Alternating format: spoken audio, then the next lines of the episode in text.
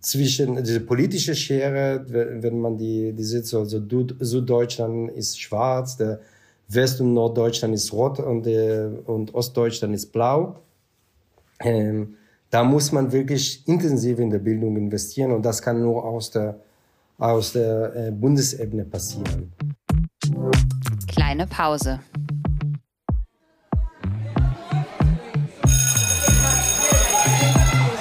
Begegnungen in der Teeküche.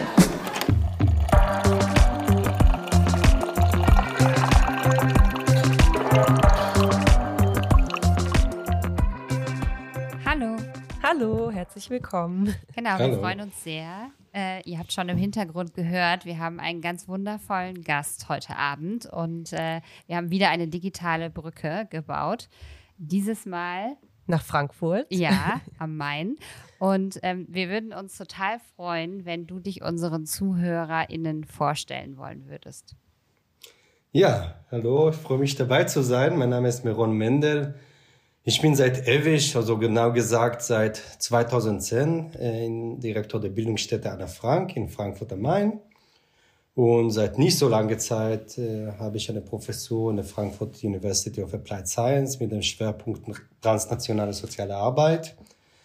Ja, und vom Haus her bin ich Historiker und Pädagoge und mache auch, abgesehen so ganz viele andere Sachen, äh, schreibe in der Frankfurter Allgemeine Zeitung, in der Zeit, im Spiegel und viele anderes. Äh, versuche irgendwie ja, meine Ideen und Gedanken in die breite Welt zu tragen. Ja, wir sind äh, große Fans deiner Ideen und Gedanken und auch große Fans äh, der Arbeit der Bildungsstätte. Also wir verfolgen eure Arbeit äh, schon seit langem und seitdem wir den Podcast machen, auch vielleicht noch mal ein bisschen intensiver über Social Media als vorher. Und vielleicht könntest du ähm, einfach mal ein bisschen beschreiben, was denn überhaupt die Bildungsstätte Anne Frank ist und was ihr so macht und was das mit Schule zu tun hat. Ja, vielleicht die wenigsten wissen, warum so Bildungsstätte Anna Frank ausgerechnet in Frankfurt. Also Anna Frank ist eine, Person, die sehr stark mit Amsterdam verbunden ist. Und die, was die meisten nicht wissen, dass Anna Frank ist nicht nur in Frankfurt geboren und war sozusagen ihre ersten drei, drei Jahre in Frankfurt, sondern in Familie seit der Spätmittelalter in Frankfurt ansässig war. Und das war auch sogar in Frankfurt nicht so bekannt bis äh, in die 90er Jahren. Und da äh, haben sich paar Jugendliche und der Frankfurter Jugendring und einige Schulen zusammengetan und haben schon sehr, relativ spät angefangen, die Spuren von Anna Frank und ihren Familien nachzugehen. Und das äh, hat dazu geführt, dass äh, 1997 haben sie einen Verein gegründet, Damals hieß das die, die Jugendbegegnungsstätte Anne Frank, heutzutage Bildungsstätte Anne Frank. Und diese wirklich sehr, sehr kleine Einrichtung, der auch wirklich auf Mist von wenige junge Leute in Frankfurt äh, gewachsen ist, ist inzwischen ziemlich große Einrichtung. Wir sind übrigens nicht nur in Frankfurt, sondern auch in der Stadt Kassel und äh, äh auch eigentlich wie in ganz Hessen und äh, Deutschland unterwegs mit Bildungsangeboten. Wir haben natürlich äh, sehr viel vor die Schulen anzubieten, Workshop für Schülerinnen, Schülerinnen und Schüler oder Besuch in unser Lernlabor. Wir machen aber auch sehr viel für Erwachsene, unter anderem auch für Lehrkräfte, Seminare und äh, Fortbildungen, Tagungen. Und unsere Themen sind äh, eine große Bandbreite von Themen, beginnt natürlich mit äh, Antisemitismus und Rassismus, bis hin zu Fragen der heutigen Migrationsgesellschaft, die Bedrohung durch Rechtsextremismus, aber auch verstärkt in den letzten Jahren auch durch neue Rechten. Ich sage jetzt das Wort AfD äh, oder die, äh, die Stiftung der AfD, die Desiderius Erasmus Stiftung. Wir versuchen eigentlich immer den Finger in die Wunde zu legen und sagen, wo, wo es gerade wehtut und dort versuchen wir unsere Stimme laut zu machen. Ja, vielen Dank. Ähm, Vielleicht geben wir an der Stelle kurz schon einen Hinweis, bevor wir zu deiner Anekdote kommen. Ich habe das jetzt einmal äh, vorweggenommen mit der Vorstellung der äh, Bildungsstätte, damit man überhaupt so eine Einordnung hat. Ähm, aber das ist ja vielleicht nicht immer ganz klar, wenn man den Podcast hört. Wir sprechen ja heute eine Woche nach der Bundestagswahl und ähm, also es ist der 1. Oktober. Normalerweise sagen wir das nie, weil wir immer so davon ausgehen, dass äh, unsere Themen die ganze Zeit über relevant sind, glaube ich. Aber vielleicht ähm, ist das, weil du das gerade schon angesprochen hast, ähm, mit der Stiftung, also der AfD-nahen äh, Stiftung, ähm, und ihr da ja auch eine Aktion gestartet habt, jetzt direkt, also die schon länger läuft, aber die jetzt nochmal mehr an Relevanz gewonnen hat in Bezug auf ähm, die Verhinderung des, der Finanzierung dieser Stiftung. Vielleicht kannst du da jetzt direkt zu Beginn ähm, einmal ganz kurz was zu sagen. Ja, gerne. Also die, also es scheint so, dass auf die AfD immer bei uns äh, waren, immer in der Bundestag war. Das ist nicht so. Das ist jetzt zum zweiten Mal, dass diese Partei in den Bundestag gewählt wurde. Und da kommt ein besonderes Bonus damit. Also nicht nur, dass sie wieder eine Parteifinanzierung kommen, sondern ab der zweiten Wahlperiode eine, eine Partei du darf ihre parteinahe Stiftung Bundesmittel bekommen. Und zwar nicht wenig, sondern wir reden über sehr viele Millionen Euro. Die anderen parteinahe Stiftungen sind die meisten bekannt. Die Friedrich-Ebert-Stiftung, der ähm, äh, Heinrich-Böll-Stiftung, Konrad-Adenauer-Stiftung und so weiter. Auch die AfD hat neulich so eine Stiftung, die heißt Desiderius Erasmus Stiftung. Bisher durch eine sehr schräge Figuren äh, bekannt, die der in dem Vorstand und Kuratorium dieser Stiftung äh, ist, also wie beispielsweise die Vorsitzende Erika Steinbach, äh, aber auch so jemand wie, äh, wie Angela Barber, die in der Querdenker-Demos äh, sehr auffällig wurde und trug äh, äh, einen gelben Stern und äh, verglich die, die Maskenpflicht mit, ähm, mit dem Pflichttragen des äh, gelben Judenstern während des Nationalsozialismus. Also wirklich eine bunte Mischung von sehr unappetitlichen äh, Leuten.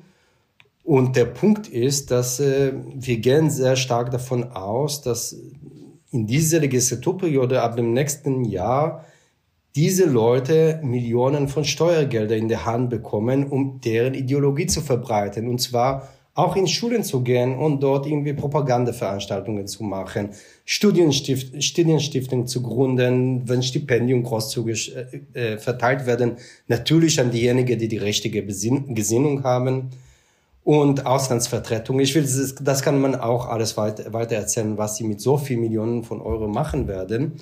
Und das ist unsere Hände, beziehungsweise in den Händen der Politikerinnen und Politiker, das zu verhindern.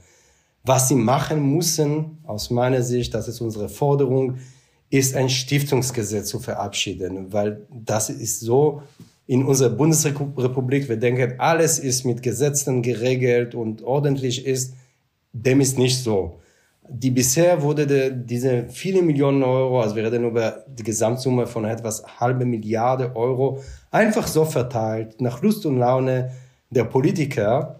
Und jetzt äh, kommt auch die AfD dran und jetzt ist die, auch die Zeit, ein bisschen Ordnung zu bringen und Kriterien, Kriterien zu festzulegen. Wer darf an diese Geld und vor allem mit Hinblick, wofür ist diese Geld zu verwenden? Wenn, wenn das Ziel dieses Geld ist, politische Bildung zu, äh, zu machen und äh, Demokratie, Demokratiebildung zu betreiben, dann ist die, die denkbare, ungeeignetste Kandidat dafür ist die AfD-Stiftung. Und das ist unsere Forderung. Genau, und dafür habt ihr tatsächlich auch ähm, ein Musterschreiben oder so eine, eine Mustermail, ähm, mhm. so einen Generator auf eurer Website. Ähm. Genau, unter www.keingeldfürdiefd.de. Ja, sehr, sehr gut. gut ein kleiner Blog zu Beginn dazu. Ja, genau, wir haben ähm, das ja gerade schon angeteasert, dass ähm, wenn du Lust dazu hast, vielleicht eine Anekdote erzählst, die uns so den Einstieg in dieses Gespräch ebnet, ähm, die im weitesten Sinne was mit Schule zu tun hat. Und vielleicht auch damit, was du jetzt machst. Ne? Also inwiefern das vielleicht aus deiner eigenen Erfahrung heraus ähm, äh, daraus, also aus deiner Erfahrung heraus entstanden ist, dass du jetzt die Arbeit machst, die du machst? Also vermutlich die Zuhörerinnen und Zuhörer von uns hat schon, schon vermutet nach meiner Akzent, dass ich nicht in Deutschland zur Schule gegangen bin. Das stimmt, ich bin in Israel ähm, zur Schule gegangen, bin erst so viel später dann nach Deutschland gekommen, etwa vor 20 Jahren. Und die Schule in Israel war sehr anders als äh, in Deutschland. Also beispielsweise, wir sind äh, immer, also ich bin im Kibbutz auch aufgewachsen und in unserer Kibbutzschule sind wir auch barfuß gegangen und es war so eine sehr familiäre Atmosphäre. Übrigens nicht nur im, äh, im Winter, äh, nicht nur im Sommer, auch im Winter, äh, weil wir in der Wüste waren und das auch im Winter war eine ganz ganz angenehme Temperaturen. Aber das ist eigentlich nicht meine Anekdote, sondern ich wollte sozusagen die ähm, herleiten zu einem Thema, das uns auch äh, später beschäftigt wird. Nämlich, ich war in der 11. Klasse, als wir zum ersten Mal eine Begegnung mit einer palästinensischen arabischen Schule hatten. Wir haben uns in einer, nicht bei uns in der Schule, sondern wir sind eine Gruppe von meiner Schule zu einem Friedensdorf gefahren in der Nähe von Jerusalem. Ähm, der heißt, äh, diese, diese Ort heißt Neve Shalom, das ist die Quelle des Friedens, um so schön zu übersetzen. Und äh, wir waren zum ersten Mal eine ganze Woche als jüdische Israelis mit einer Gruppe von Palästinensern zusammen. Und zwar nicht nur tagsüber, wir haben auch die in die kleine Herberge dort die unsere Zimmer geteilt und äh, das war, also muss man auch vielleicht sagen, dass die durchschnittliche Israelis, arabische oder jüdische, kommen kaum miteinander in Berührung. Also die, die, das Schulsystem ist komplett getrennt äh, man kennt sich vielleicht mal beim Sehen auf der Straße oder mal eine Gemüseverkäufer, als Jude kennt man eine palästinensische Gemüseverkäufer oder sowas. Aber wirklich interpersonelle Beziehungen äh, sind sehr, sehr selten. Und diese Woche hat mich sehr geprägt. Also da, da haben wir noch heftig miteinander gestritten. Also das mhm. wurde, erstmal ist da war die Reaktion, dass irgendwie ähm, dass man merkt einfach, wie, wie, wie Lebensrealitäten so unterschiedlich sind und die politische Vorstellung und alles und auch die Vorurteile an beide Seiten. Aber das hat mir, äh, ist mir, mir äh, auch eine sehr, sehr lange Zeit noch geblieben. Die, die Gedanken, auch Kontakte, die wir aus dieser Woche da entstanden sind. Und wir, ja, ich kann sagen, rückblickend, diese Woche hat auch mein Leben geändert, um so ein bisschen so pathetisch zu sagen. nee, sag ruhig. Nee, ich weiß auch wieder eine Frage. Ihr seid erschlagen. nein, nein, nein, nein, gar nicht.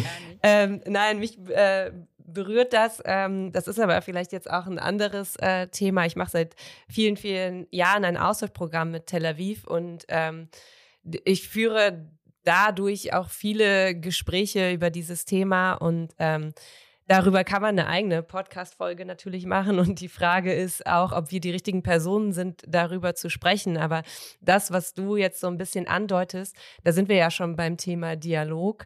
Ähm, und äh, ja, Begegnungen ne? und äh, der Frage danach, wer redet überhaupt mit wem und wie bekommt man überhaupt Streitigkeiten oder Vorurteile vielleicht auch mal nicht unbedingt aufgelöst, aber diskutiert und überhaupt mal in den Raum gestellt und sowas.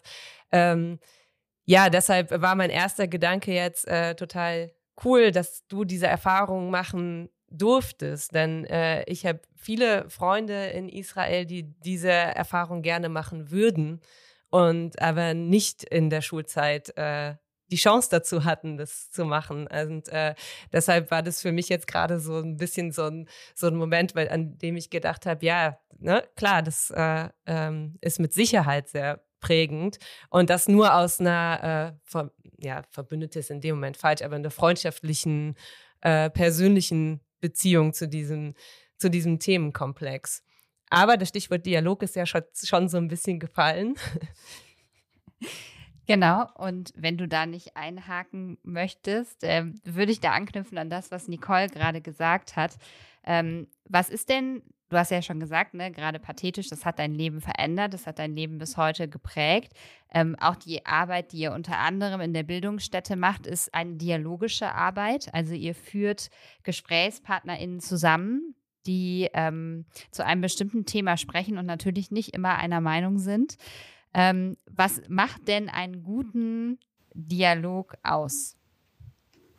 Ich würde sagen, dass das wird vielleicht unsere Zuhörer nicht so ganz überraschen, aber das erste ist das Thema Augenhöhe.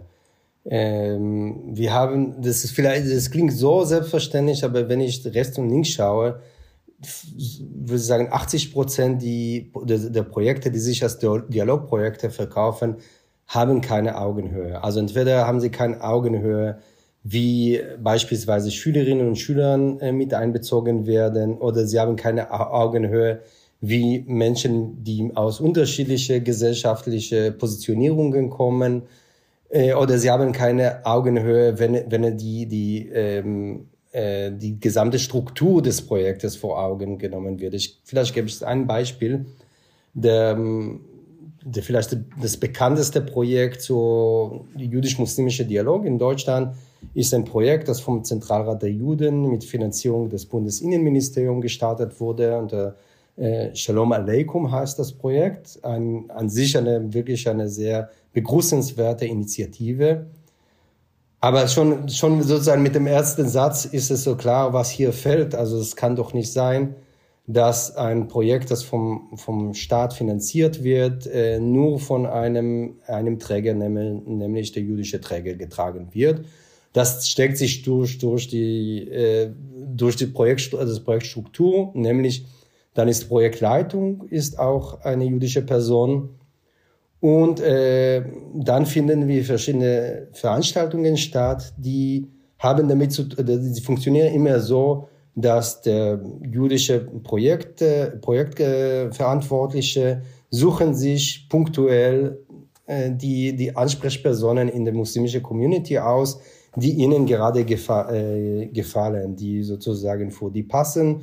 Die werden immer punktuell herangezogen und dann nicht mehr. Und das ist äh, da, da, das aus meiner Sicht, das ist genau ein, ein Teil des Projekts, weil das reproduziert einen Missstand, der schon in der Gesellschaft gibt. Und wenn, wenn die, äh, wenn Dialogprojekte das nicht wirklich berücksichtigen in deren Strukturen, dann können sie auch keine Realitäten verändern.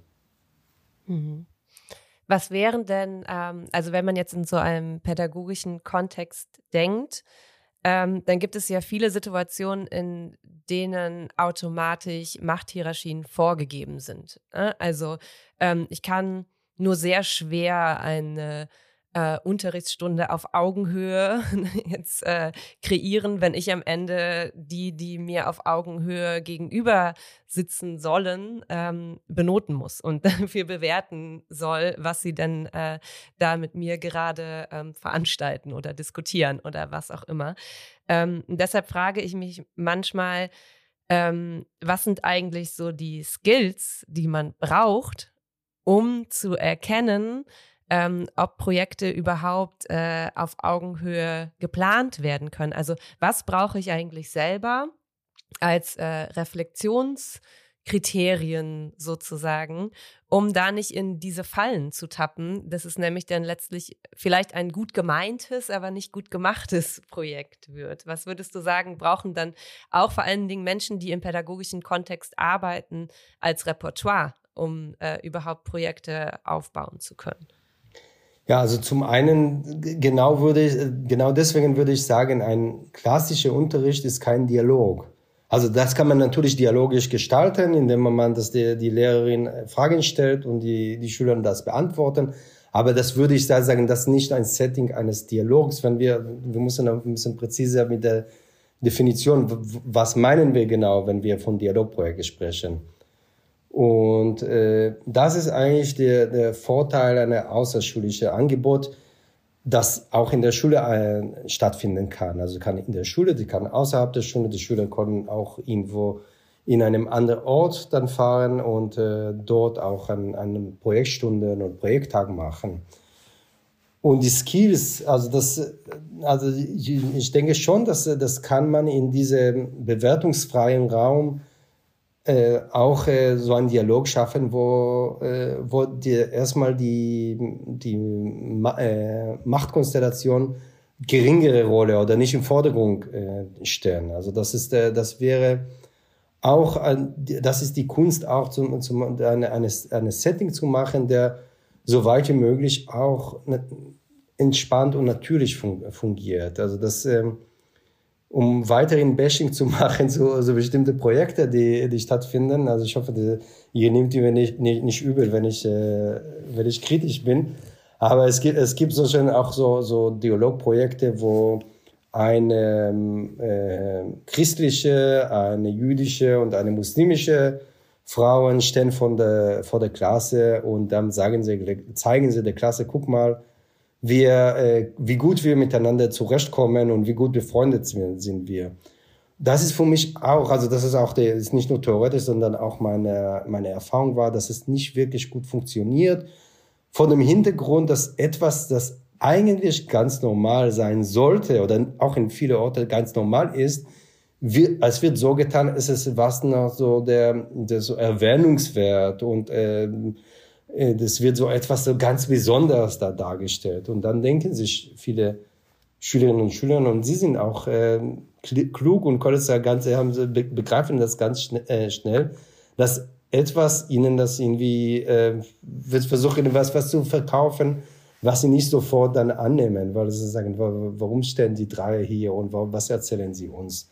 Sondern vielmehr soll man sich an die, an die wirklich, der, die vielfältige Lebensrealitäten in der Schulklassen selbst einsetzen. Also es ist so, dass in viele, äh, viele Schulen äh, sind äh, in die Schulklassen Schülerinnen und Schülern aus sehr unterschiedliche Hintergründe, unterschiedliche Biografien, unterschiedliche Herkünfte und auch unterschiedliche Religionen. Sie leben zusammen als Teil, Teil ihres Alltags. Und das kann man auch thematisieren. Dort kann man an, ansetzen, wenn man gerade solche Fragen des Dialogs auch thematisiert.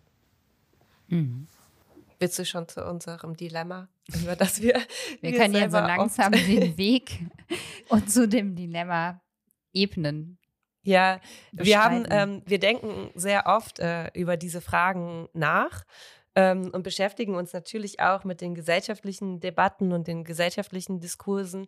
Und es gibt ja ähm, im Moment viele Stimmen, die auch sagen, dass der Dialog ähm, auch in den äh, rassismuskritischen oder in den Antidiskriminierungsblasen ähm, äh, oft nicht so richtig funktioniert. Und ähm, sich da als auch äh, privilegierte, also in Bezug auf verschiedene Diskriminierungsformen äh, privilegierte Personen äh, zu positionieren ist oft sehr, sehr schwer. Also ähm, man hat manchmal das Gefühl, dass äh, gewisse Dinge, weil du sagst ja jetzt äh, ganz bewusst, also Augenhöhe heißt auch Offenheit für verschiedene Stimmen. Dialog heißt auch erstmal nicht mit vorgefestigten Meinungen in einen Raum gehen zu können, in dem dann gesprochen wird. Und ähm, wir haben momentan immer mal wieder das Gefühl, dass es ähm, aufgrund verschiedenster Diskriminierungsformen ähm, immer sowas gibt wie so No-Gos, also solche Dinge, die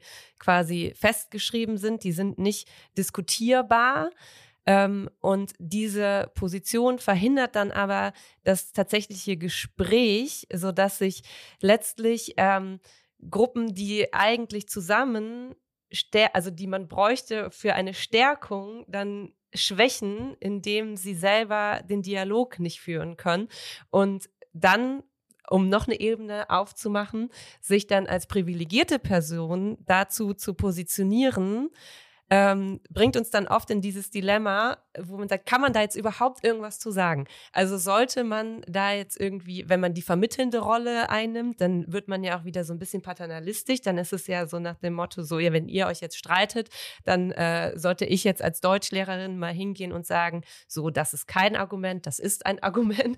Und das ist ja was, was eine Deutungshoheit äh, wieder einnimmt, die ja eigentlich in dem Diskurs schon, also schwierig ist, wenn wenn, die, wenn die stattfindet.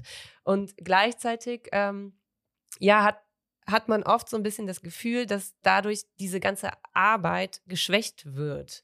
Und dazu äußerst du dich ja auch immer mal wieder. Also vielleicht könntest du da noch mal so ein bisschen, ähm, ich will jetzt nicht sagen nur so defizitorientiert, aber so ein bisschen sagen, was da vielleicht manchmal die Knackpunkte sind, auch im Hinblick darauf, was wir vielleicht einfach auch noch lernen müssen. Jetzt sind wir ja alle Pädagoginnen hier, ne? also wir können den Blick auch immer in die Zukunft richten und müssen nicht nur sagen, das ist schlecht, das ist schlecht, das ist schlecht, sondern eben auch, also können vielleicht auch darüber nachdenken, wie können wir es denn besser machen? Also was brauchen wir für Kompetenzen, um dieses äh, böse Wort zu nennen?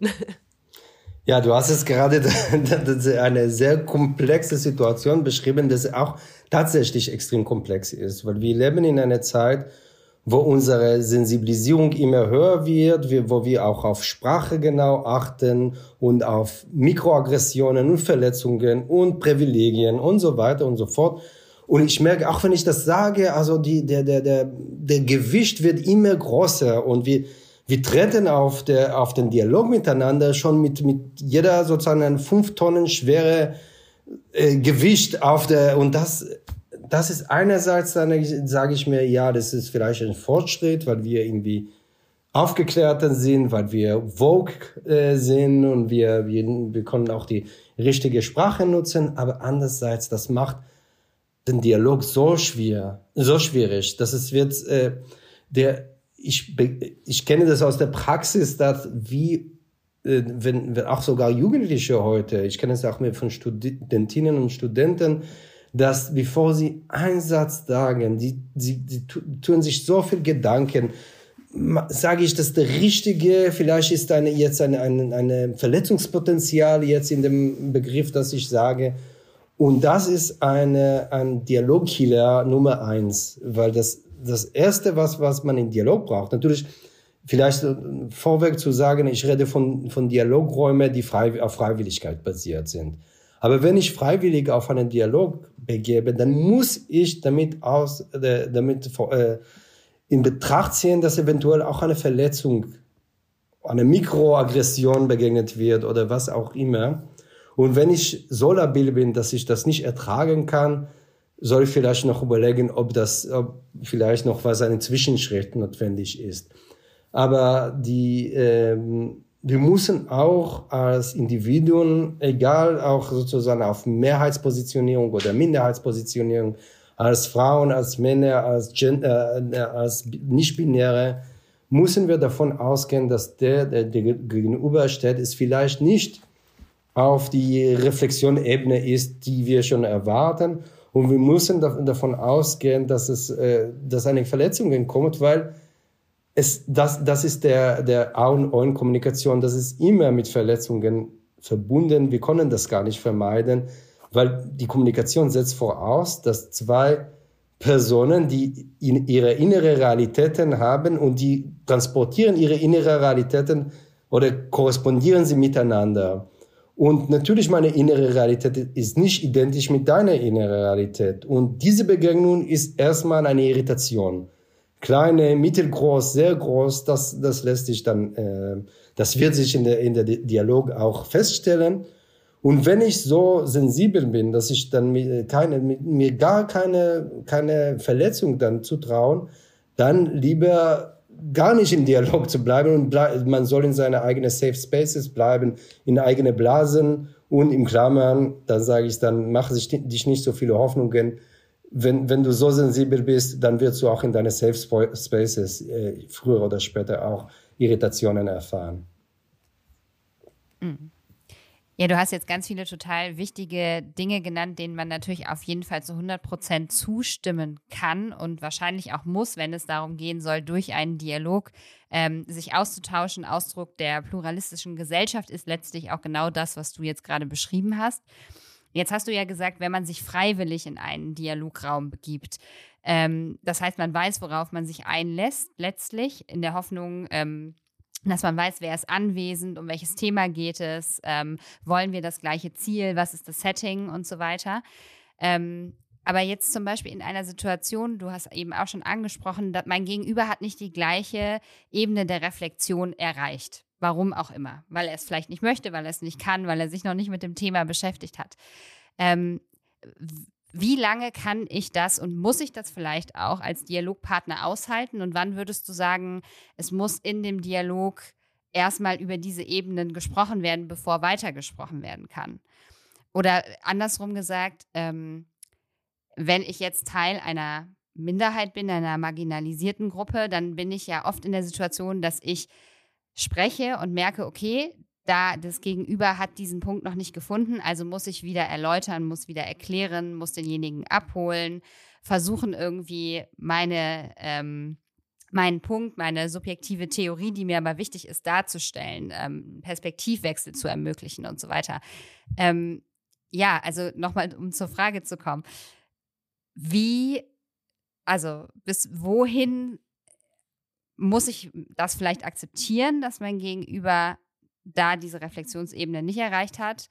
Und wann muss ich drüber gehen für das äh, höhere Ziel, was ich vielleicht anstrebe, indem ich in diesem Dialog sitze?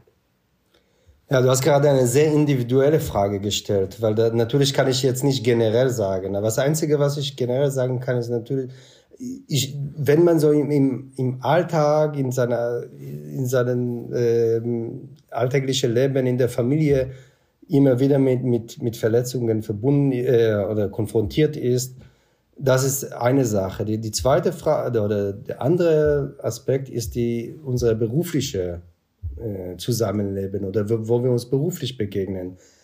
Äh, wenn, wenn jemand, also das sage ich auch zu den Mitarbeitern der Bildungsstätte Anne Frank, die auch sehr viel aus marginalisierten Gruppen kommen.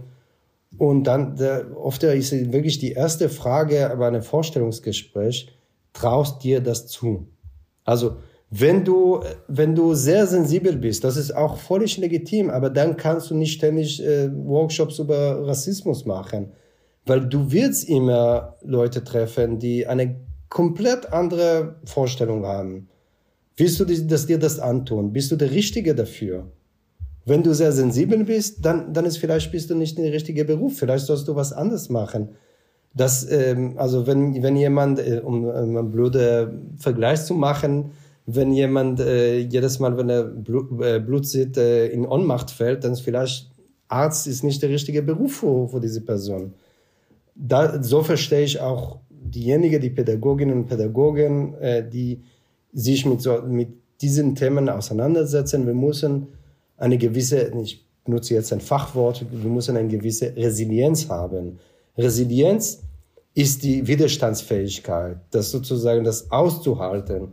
Und Resilienz wird nicht dadurch erreicht, dass wir uns immer mehr in unsere Safe Spaces, Spaces zurückziehen, dass wir versuchen sozusagen uns mit, mit so vielen Schutzmechanismen und so viel, äh, so viel zu, zu schützen, dass niemand an uns herankommt, sondern genau das Gegenteil. Resilienz wird erstmal erreicht, wenn wir in der, in der Lage sind, in der, in, mit Menschen zu, zu tun, die ganz andere Sprache benutzen und dabei will ich aber nicht eine, eine, also eine, eine Freischein zu geben, die Leute, die äh, bewusst verletzen wollen, die werden es weiterhin tun. Ich rede nicht über eine bewusste Verletzung, sondern ich rede von diejenigen, und dafür kann ich äh, bis morgen auch viele Beispiele geben, von Menschen, die einfach das nicht auf dem Schirm haben, weil sie aus komplett anderem Kontext kommen, die in andere Berufsleben sind, die aus anderer Familie kommen und äh, nutzen Worte, die, die wir vielleicht in diesem Gespräch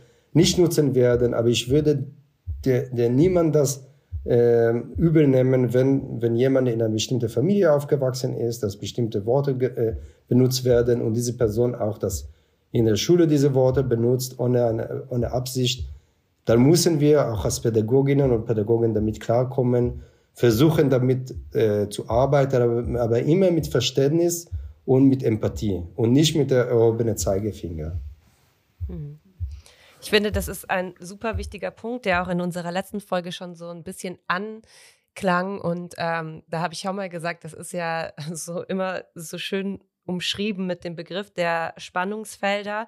Ähm, was mir jetzt durch den Kopf ging, ähm, bei dem, was du gesagt hast, ist, diese, ich weiß gar nicht, ob ich es Diskrepanz nennen kann, aber diese vielleicht auch Problematik, ähm, das klingt auch immer so negativ, weil es auch viele positive Seiten hat, aber dieser Raum ähm, de, der sozialen Medien, in denen ja genau das ähm, nicht mehr so klar ist. Also äh, in, dadurch, dass sich, äh, egal ob professionell oder nicht, was ja an sich erstmal was total Gutes ist, dass jeder teilhaben kann, dass jeder sich äh, positionieren kann, dass jeder eine Stimme hat auf Social Media. Ähm, da aber gleichzeitig dann nicht so ganz klar ist, was ist Safe Space, was ist oder Safer Space, was ist kein Safer Space. Ähm, wann begebe ich mich überhaupt in, in eine Debatte und wann nicht. Und dadurch ja diese Dinge, die du jetzt angesprochen hast, total verwichen. Also es ähm, gar nicht mehr so richtig klar ist, wenn ähm, jemand sich mit einer Positionierung äh, öffentlich äußert, ähm, kann er oder sie von allen Seiten angegriffen werden und das Ganze übermannt einen. Sagt man da jetzt überfraut? ist egal. ähm, also gutes Beispiel. Ja, ja ne? also dass, ähm, äh, dass da irgendwie diese Entscheidung äh, nicht so einfach getroffen werden kann, die du jetzt, die du jetzt ähm, beschrieben hast. Ne? Also wenn ich jetzt sage, okay, ich möchte Antirassismusarbeit machen ähm, und äh, oder Antidiskriminierungsworkshops und ich äh, mache das auf einer professionellen Ebene, dann begebe ich mich ganz bewusst in, keine Ahnung, Unternehmen XY und ich weiß, wer dann auf mich zukommt und ähm, kann diesen Raum aber auch dann wieder verlassen. Und äh, Social Media kann ich nicht so einfach wieder verlassen. Und gleichzeitig möchte ich mich vielleicht aber positionieren. Und ähm, das ist ja vielleicht auch was, was wir momentan gesellschaftlich ganz oft sehen, dass da Dinge so miteinander, ja, ich habe es gerade schon gesagt, verwichen oder dann auch unklar werden, wann spielt eigentlich was wo rein? Also wann ist das eigentlich noch professioneller Kontext und wann reden wir über die Sache und ähm, wann kommen diese Themen dann dazu? Wann wird dann diskriminiert, obwohl es vielleicht äh, gar kein äh, Raum, also oder das, obwohl das vielleicht erstmal gar kein Thema war und ähm, ich habe jetzt gar keine konkrete Frage, aber das ist was, was mich da irgendwie beschäftigt, weil ich das Gefühl habe, dass durch Social Media und die Arbeit auch auf Social Media, vor allen Dingen die Antidiskriminierungsarbeit auf Social Media, ganz viel passiert, ganz viel Sensibilisierung stattfindet, ähm, aber gleichzeitig die Gefahr besteht, dass da Ebenen oft nicht auseinandergehalten werden können ähm, für an, an der Stelle sieht man dann eben wieder, wie wichtig dann auch Medienkompetenz irgendwie ist. Ne? Also auf der einen Seite zu sagen, also wir haben ganz viele SchülerInnen, die, die über Social Media sehr viel lernen, vielleicht mehr als im Unterricht, aber gleichzeitig ähm, ja, da natürlich auch in einem unsicheren Raum sich bewegen. Ne? Also da merkt man wieder, wie all diese Themen so zusammenhängen. Und ich weiß nicht, was jetzt meine Frage ist oder was mein entscheidender Punkt, aber ich äh, teile gerade einfach so diese Gedanken, weil die ja momentan schon irgendwie eine große Rolle spielen. Äh, vielleicht kann ich da dran ansetzen und sagen, also einmal bin ich mir nicht sicher, ob dann ist es so, dass äh, man muss man in sozialen Medien sein und vor allem, vor allem die Frage, welche sozialen Medien und wie. Also das kann man auch als Konsument, aber ob man sich da, auch äußert oder nicht äußert, das sind also das ist kein Naturgesetz. Also ich bin ohne sozialen Medien aufgewachsen. Äh, ich nehme an, dass ihr auch. Und äh, wir sind trotzdem irgendwie geworden zu was wir sind.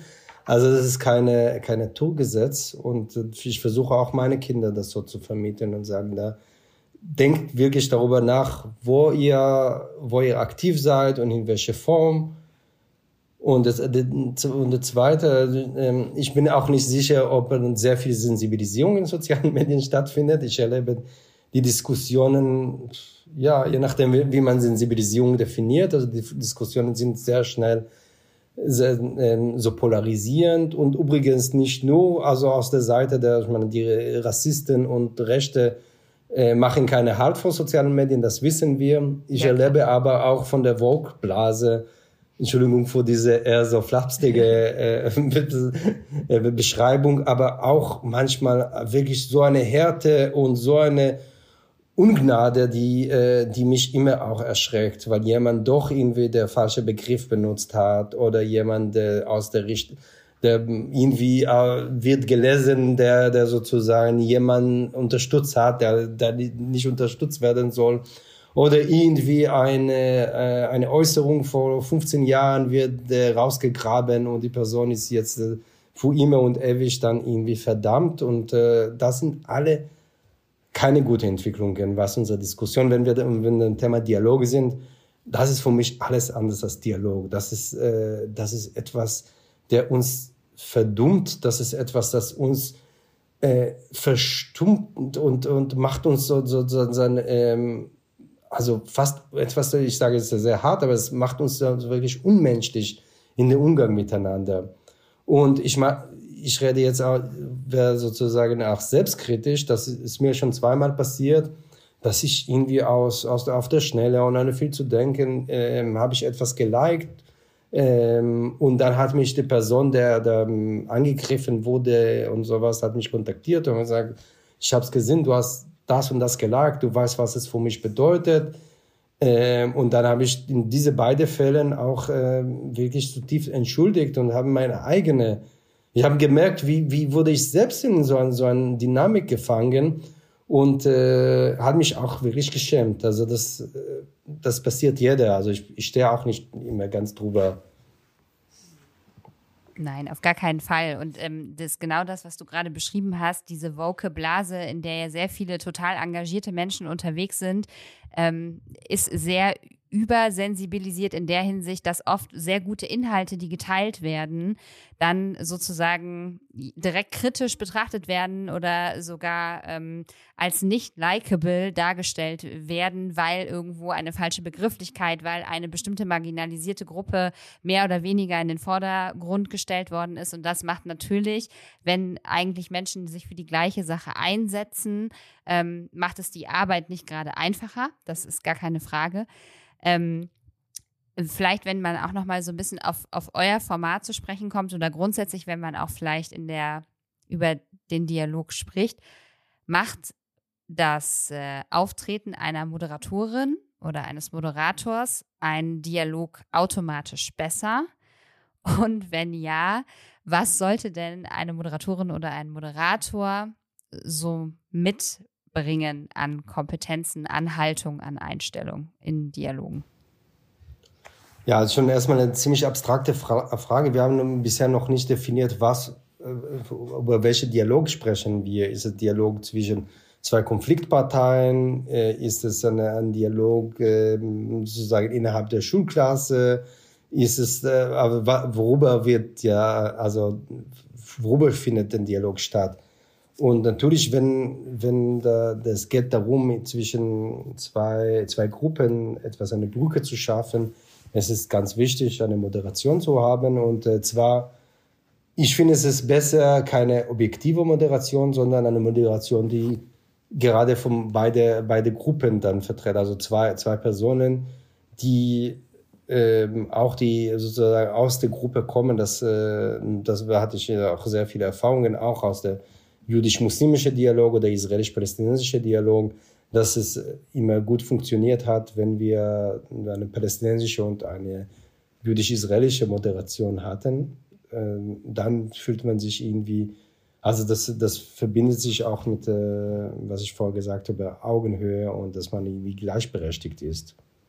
Mhm. Ganz definitiv. Ja, was mir auch noch äh, so im Hinterkopf äh, dabei gerade äh, kam, als ich diese Frage gestellt habe, ist, wenn man sich jetzt, du hast zu Anfang des Gesprächs ja angesprochen, dass man durchaus auch dialogische Situationen in, im Unterricht herstellen kann. Und da ging es ja auch um die Glaubwürdigkeit letztlich von Dialogen und um Lebensrealitäten, zum Beispiel SchülerInnen, die unterschiedlichen Religionsgemeinschaften angehören, Herkünfte haben und so weiter, Identitäten.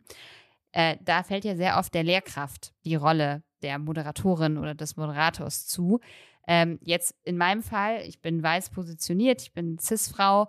Ähm, das heißt, ich bin ja nicht Teil, sehr häufig nicht Teil dieser Lebensrealitäten und bin eben nicht die Schnittstelle sozusagen, sondern habe ja einfach nur durch die Funktion und die Konstellation fällt mir diese Rolle zu.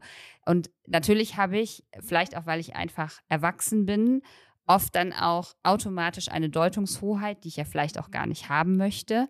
Ähm, wie mache ich das denn tatsächlich, wenn ich in der Schule, ähm, sei es eine Podiumsdiskussion, sei es irgendwas in der Klasse, ähm, wenn ich tatsächlich das etablieren wollen würde oder auch nur als Projekt mache, also ein Dialogprojekt, wo nehme ich da den passenden Moderator oder die passende Moderatorin her? Bei der Bildungsstätte. Bei der Bildungsstätte, okay. Na, also ich meine, die, die, ich weiß nicht, ob du der passende brauchst. Also ich meine, du würdest es wunderbar machen. Da kann ich dir doch.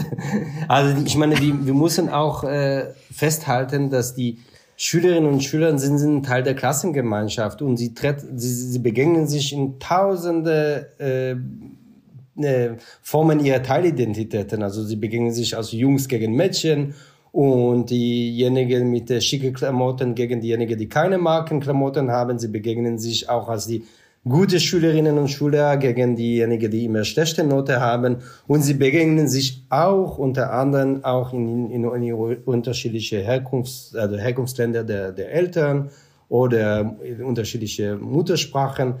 Und wir würden nie auf die Idee kommen, wir brauchen eine bestimmte Moderation äh, zwischen, äh, um die Dialog zwischen die, die gute Schüler, die beste Noten schreiben und den Schülerinnen und Schülern, die schlechte Noten schreiben. Also das, braucht keine externe Moderation. Genauso wäre meine These für heute, brauchen wir das äh, in der Klassengemeinschaft, äh, um, um diese anderen Aspekte zu, abzudecken.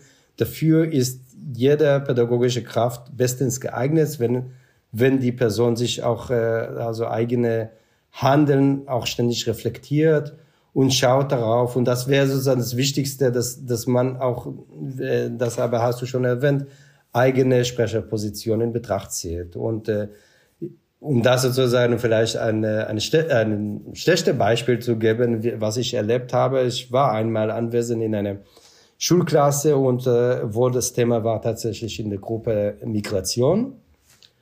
Äh, und äh, die Lehrerin war so eine extrem engagierte Lehrerin, die, die sehr stolz war, dass ihre, ihre Klasse tatsächlich zu etwa 80 Prozent Migrationshintergrund hat. Und sie wollte mir das auch natürlich sehr stolz zeigen und äh, hat die alle Schü äh, Schülerinnen und Schüler gefragt, wer für, wer für euch ist Deutsch?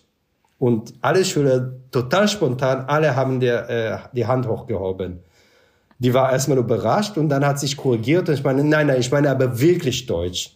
Oh mein Gott. Und dann in dieser Sekunde hat man auch gesehen, wie bei bei äh, zwei Drittel der Klasse einfach so der Gesichtsausdruck war, die waren völlig äh, aufgeschmissen, weil sie auf mit gut gemeinte Kommentar oder der, der Lehrerin komplett aussortiert wurden und in eine Ecke gestellt oder in eine Schublade geschoben, wo sie gar nicht da sein wollte, weil sie wollten als Deutsche auch gelesen werden.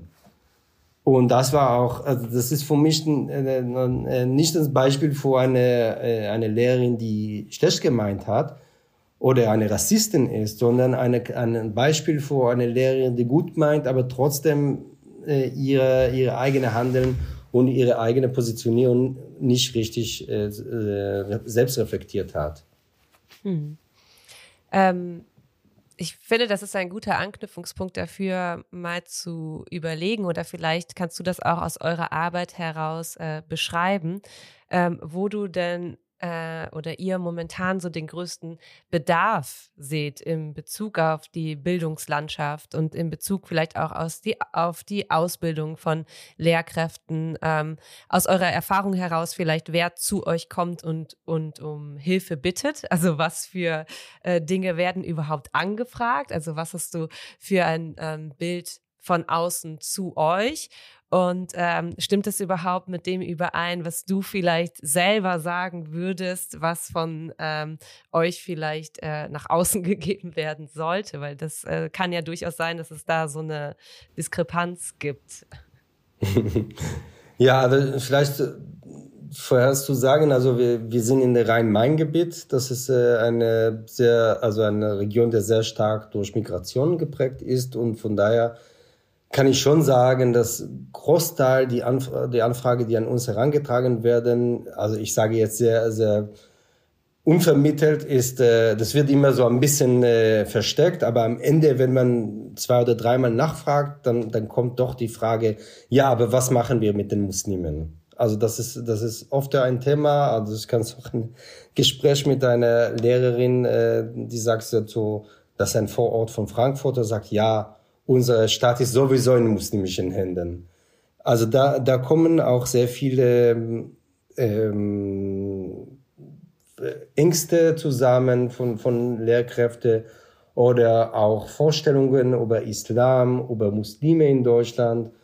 ähm, über Gefahren. Also ich will das nicht alles so auch ganz, ganz einfach aus der Hand werfen und sagen, das ist alles aus der Luft gegriffen oder die sind alle nur Rassisten oder nur äh, alle AfD-Wählerinnen und Wähler. Das ist nicht der Fall, sondern es gibt auch tatsächlich Probleme im, Zusammenleben, aber die werden nicht äh, äh, wir werden nicht besser dadurch, dass Lehrkräfte oft diese, diese Brille haben, weil sie Muslime sind oder weil sie aus arabischen Ländern kommen, sondern die werden auch in der, im, oft auch äh, verschlimmert, sondern oft dann irgendwie hilft, äh, hilft eine einfach andere Brille zu setzen und zu schauen, also beispielsweise dann zwischen Jungs und Mädchen oder bestimmte, also bestimmte Rolle, ähm, problematische Rollenbilder der Eltern oder sozial-ökonomische Status. Das sind alle Aspekte, die nicht immer sozusagen mit Kultur verbunden sind. Und äh, da versuchen wir auch sehr viel da, um eine Selbstreflexion zu beizutragen und nicht, aber auch nicht wieder so, wir haben, wir wissen doch alles und ihr müsst jetzt lernen von uns, das ist das Einfachste, was jemand in der außerschulischen Bildung da als Position einnehmen kann. Wir, wir sind natürlich alle hoch reflektiert. Wir, wir müssen keine, keine wirkliche Schulklasse dann äh, äh, äh, im Griff haben, sondern wir kommen, wir machen unsere, unsere zwei, drei, vier Stunden Workshop, dann gehen wir nach Hause und die, die Lehrkräfte, die bleiben mit der Klasse und mit der dynamische, die Dynamik dort, die oft sehr problematisch ist und dann kommen auch sehr viele also Problemlagen zusammen, die zum Teil auch kulturell oder religiös begründet sind. Also das, das ist das Einfachste, so eine Klugscheiße zu sein und äh, zu kommen und den Lehrkräfte dann irgendwie predigen, dass sie alle eigentlich Rassisten seien. Das ist nicht mein äh, persönlicher Ansatz, sondern es ist vielmehr der Versuch, hier dann Differenzierungen zu treffen und sehen, was, was die reale Probleme sind und welche Probleme sind auch aber in dem Blick der, der Betra des Betrachters sind. Hm. Ähm, jetzt haben wir ja damit angefangen, dass wir kurz nach der Bundestagswahl hier sitzen. Ähm, wenn du Forderungen stellen könntest an die Bildungspolitik tatsächlich. Und äh, das ist ja Ländersache, das wissen wir, aber wir können das jetzt mal auf den Bund beziehen. Ähm, was wäre das denn aus eurer oder deiner Perspektive heraus. Also wir reden oft darüber, dass es verpflichtende Fortbildungen oder sowas geben müsste, aber vielleicht hast du da ja tatsächlich aufgrund eurer Arbeit ähm, noch so ein paar spezifischere Dinge, bei denen du sagen würdest, das würde ich mir wirklich wünschen. Also das wäre äh, wirklich was, was uns in unserer Arbeit auch unterstützen würde, was uns vielleicht auch äh, gesellschaftlich voranbringen könnte ähm, in Bezug auf die Themen Antisemitismus, Antirassismus und so weiter, für die wir ähm, unsere Arbeit ja letztlich machen. Ja, also de, natürlich, ich kann jetzt gleich eine ganz, ganz große Liste machen. Übrigens, okay. ich, Ich finde, da, da, ein Problem hast du schon erwähnt. Also ich finde, es ist äh, inzwischen längst überfällig, dass Bildung nicht nur eine Ländersache wird. Also das äh, gerade wenn wir über, ich sage die, die blauen Länder, die äh, in die neue Bundesländer und äh, etwas ist doch mega schief gelaufen in der in der Bildungssystem. Also dass wir, wenn wir sehen, dass die Leute mit äh, 40, 50 Prozent vor die AfD wählen dann, dann muss, also es ist eigentlich eine, eine Pflicht der, der Bundesregierung, die Bildung von, von diesen Ländern dann zu entziehen. Und das kann man natürlich nicht nur bei Thüringen und Sachsen machen, sondern muss man in, ganze, in der ganzen Bundesrepublik. Aber dann irgendwie, dann brauchen wir auch äh, Intervention und, äh, und einfach schauen, dass die, also ich bin sehr, sehr deprimiert, was gerade passiert in, äh, in, de, äh, in unserem Land. Diese Schere zwischen, diese politische Schere, wenn man die, die sieht, so, so Süddeutschland ist schwarz, der West- und Norddeutschland ist rot und, der, und Ostdeutschland ist blau. Ähm, da muss man wirklich intensiv in der Bildung investieren und das kann nur aus der, aus der äh, Bundesebene passieren.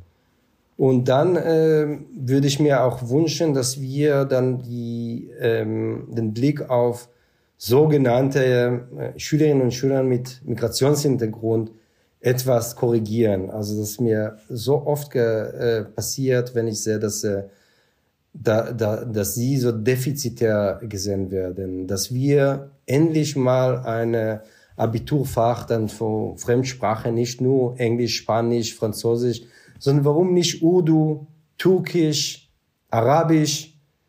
Sind sie, sind sie für, für Deutschland weniger wertvoll als wirtschaftliche Kraft?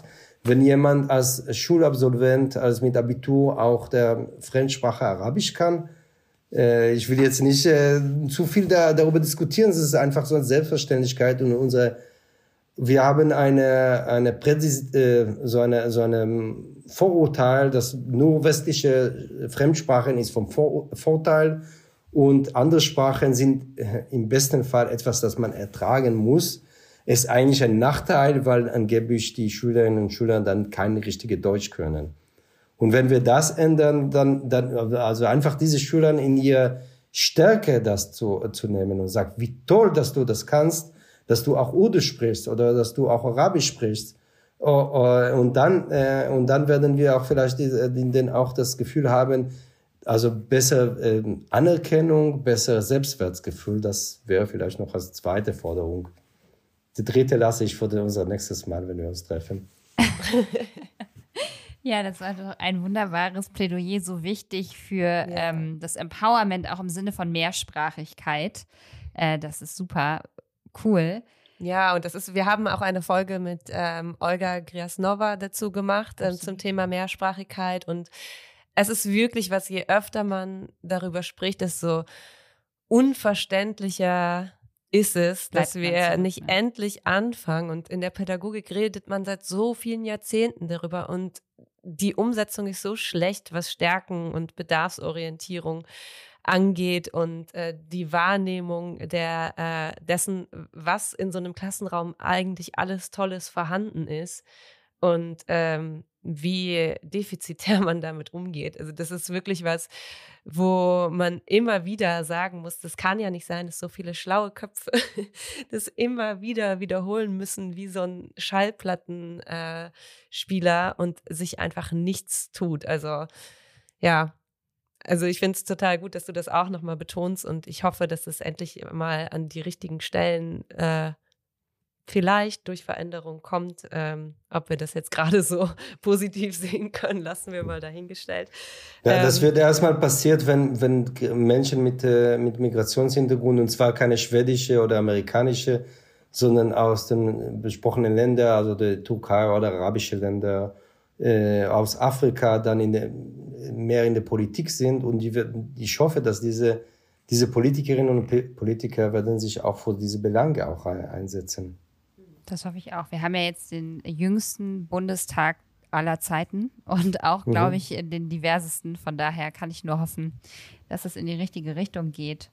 Ja, ne, auch weil wir, glaube ich, alle nicht besonders begeistert davon waren, wie es ausgegangen ist. Aber trotzdem Weiß muss man ja auch versuchen, ein bisschen was Positives darin zu sehen. Und vielleicht ist das ein kleiner ja. Hoffnungsschimmer. Genau, und dass wir mehr Dialog in diesem Land brauchen, zeigt das Wahlergebnis ja schon. Ne? Also wenn ja. WählerInnen ihre Stimme abgegeben haben, dann dahingehend, dass sie möchten, dass ein Dialog geführt wird zwischen den Menschen, die ähm, politische Ideen haben und dass äh, da jetzt gefordert wird, dass man äh, umsetzungsfähige Konzepte daraus ableitet. Deshalb äh, ja, bleibt auf jeden Fall spannend. Ja, ergänzen wollte ich noch kurz natürlich nicht nur, und da geht es dann natürlich auch an, ähm, an Menschen in Machtpositionen im Schulsystem. Ne? Also die, äh, die Forderung, damit die überhaupt auch von, von aus dem System heraus entstehen, die äh, fordern also die Voraussetzung dafür ist natürlich auch Diversität in unserem System. Ne? Und wir haben das schon oft gesagt, es reicht auch nicht aus, sollten wir einen total diversen Bundestag haben, aber keine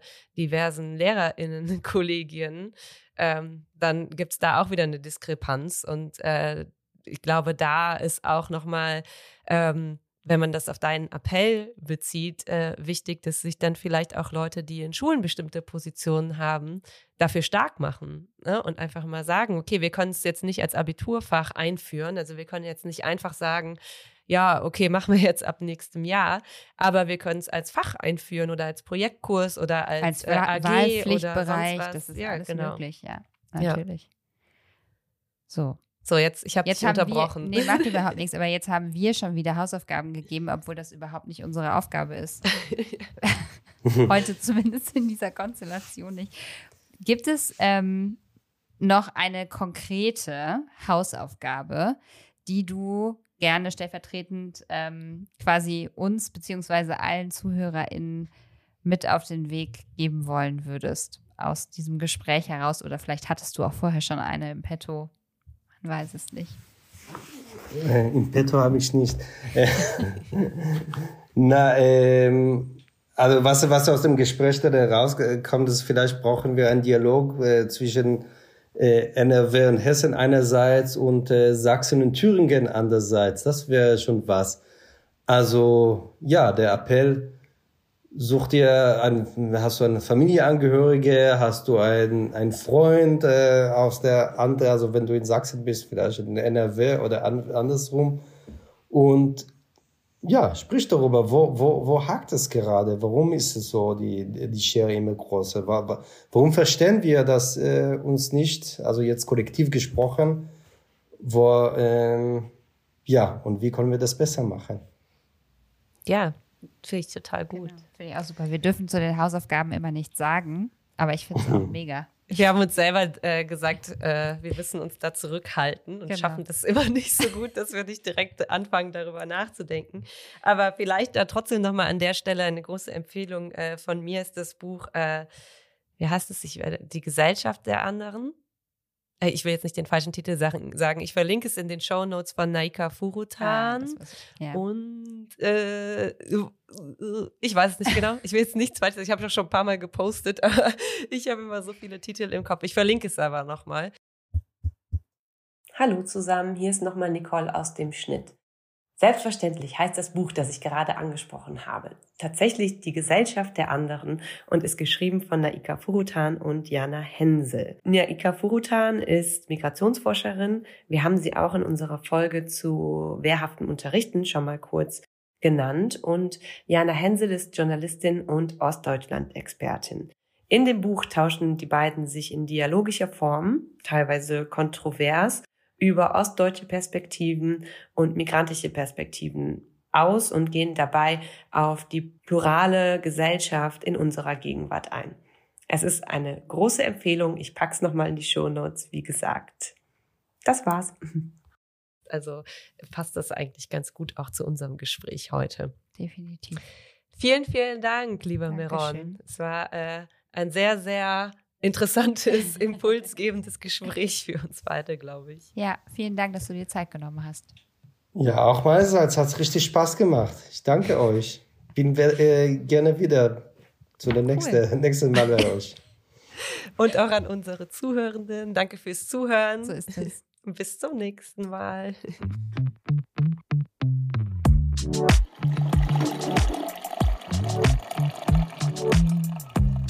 Thank you.